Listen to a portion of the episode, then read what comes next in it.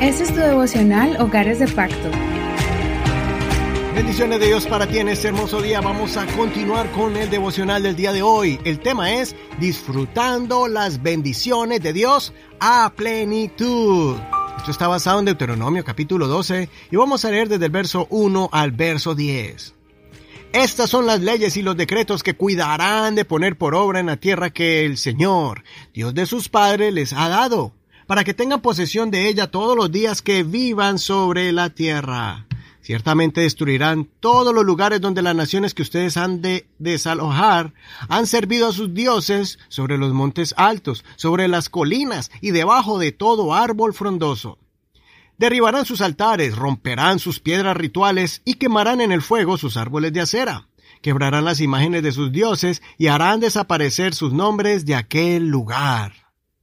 No harán así para con el Señor su Dios, sino que buscarán el lugar que el Señor su Dios haya escogido de todas sus tribus para poner allí su nombre y morar en él, y allá irán. Allá llevarán sus holocaustos, sus sacrificios, sus diezmos, la ofrenda alzada de sus manos, sus ofrendas votivas, sus ofrendas voluntarias y las primeras crías de sus vacas y de sus ovejas.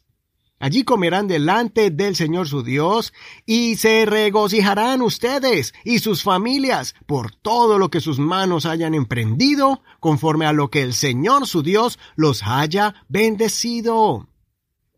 No harán como todo lo que nosotros hacemos hoy aquí, cada uno como le parece bien, porque hasta ahora no han entrado al reposo y a la heredad que les da el Señor su Dios pero cruzarán el Jordán y habitarán en la tierra que el Señor su Dios los hace heredar, y Él les dará reposo de todos sus enemigos de alrededor, y habitarán seguros. Hasta aquí esta hermosa lectura de la palabra de Dios, pero no olvides leer todo el capítulo completo. En los primeros versos de este capítulo, Moisés animaba a la nueva generación a que se establezcan en la nueva tierra, viviendo continuamente en fidelidad a Dios, sus leyes y sus mandamientos. En la última parte del capítulo, Moisés les advirtió sobre el peligro de caer en la idolatría, pues rápidamente caerían en prácticas tan abominables como el sacrificio de niños al fuego, Así que ni siquiera deberían desarrollar una curiosidad acerca de esos dioses y sus prácticas, las cuales trajeron maldición y destrucción a los habitantes de esas tierras. Pero quiero que reflexionemos acerca de la primera parte de ese primer consejo. Él quería que el pueblo organizara sus vidas para vivir en la nueva tierra, que vivieran bien, que disfrutaran las bendiciones de Dios. Esto lo iban a obtener cuando tuvieran bien en claro sus convicciones y principios espirituales. Cuando entraran a la tierra prometida, ellos debían ir al lugar establecido por Dios para adorarle. En el desierto, ellos no tenían un lugar porque estaban moviéndose constantemente.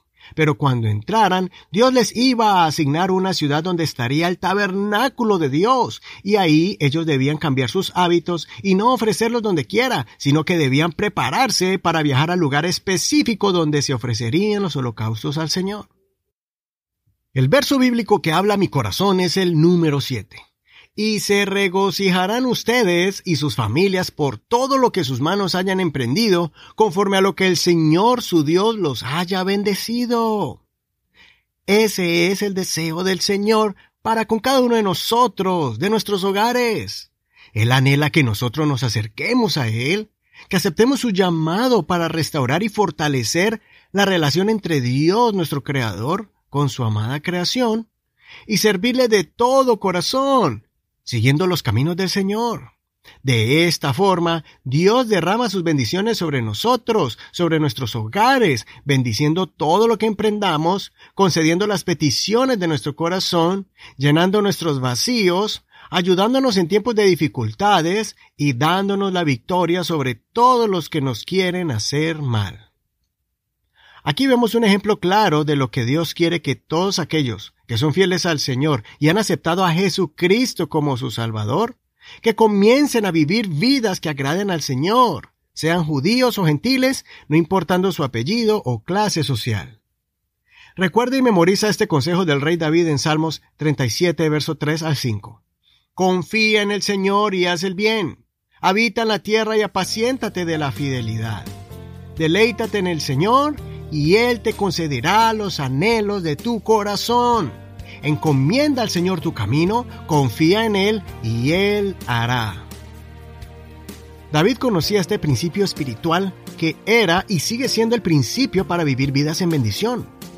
Tú y yo también podemos poner en práctica esta promesa y vivir bajo la gracia de Dios con nuestras familias, disfrutando de sus bendiciones. Tenemos que deleitarnos en el Señor y Él concederá los anhelos de nuestro corazón. Hay que encomendar al Señor nuestro camino, confiar en Él y Él va a obrar. El devocional de ayer está basado en este tema, con el consejo del Señor Jesucristo que nos anima a que busquemos primeramente el reino de Dios y su justicia, y las demás cosas serán añadidas. Tal vez muchos podrán adquirir una buena vida terrenal con sus propios méritos, pero si Dios no está en el centro del hogar y de su vida, es muy probable que no estén disfrutando plenamente de esas abundancias. Usualmente esos logros no tienen la bendición de sentir regocijo y paz. Proverbios 10:22 dice, la bendición del Señor es la que enriquece y no añade tristeza con ella. Yo prefiero cultivar una fuerte y placentera relación con Dios que vivir sin Él, porque Dios es el ingrediente perfecto para poder disfrutar a plenitud lo que obtenemos en esta tierra y así vivir vidas con mucha satisfacción y significado en nuestros hogares con los miembros de nuestras familias. Soy tu amigo y hermano Eduardo Rodríguez. Que el Señor Jesús te dé ese gozo, ese don de disfrutar las bendiciones terrenales. Hasta aquí la reflexión del día de hoy. Mañana seguimos con una nueva. Recuerda que estamos en Facebook como Hogares de Pacto Devocional. Ahí puedes dejarnos alguna nota, algún comentario o también si necesitas oración, puedes dejarlo allí y poder apoyarte en oración. Bendiciones de Dios para ti. Hasta mañana.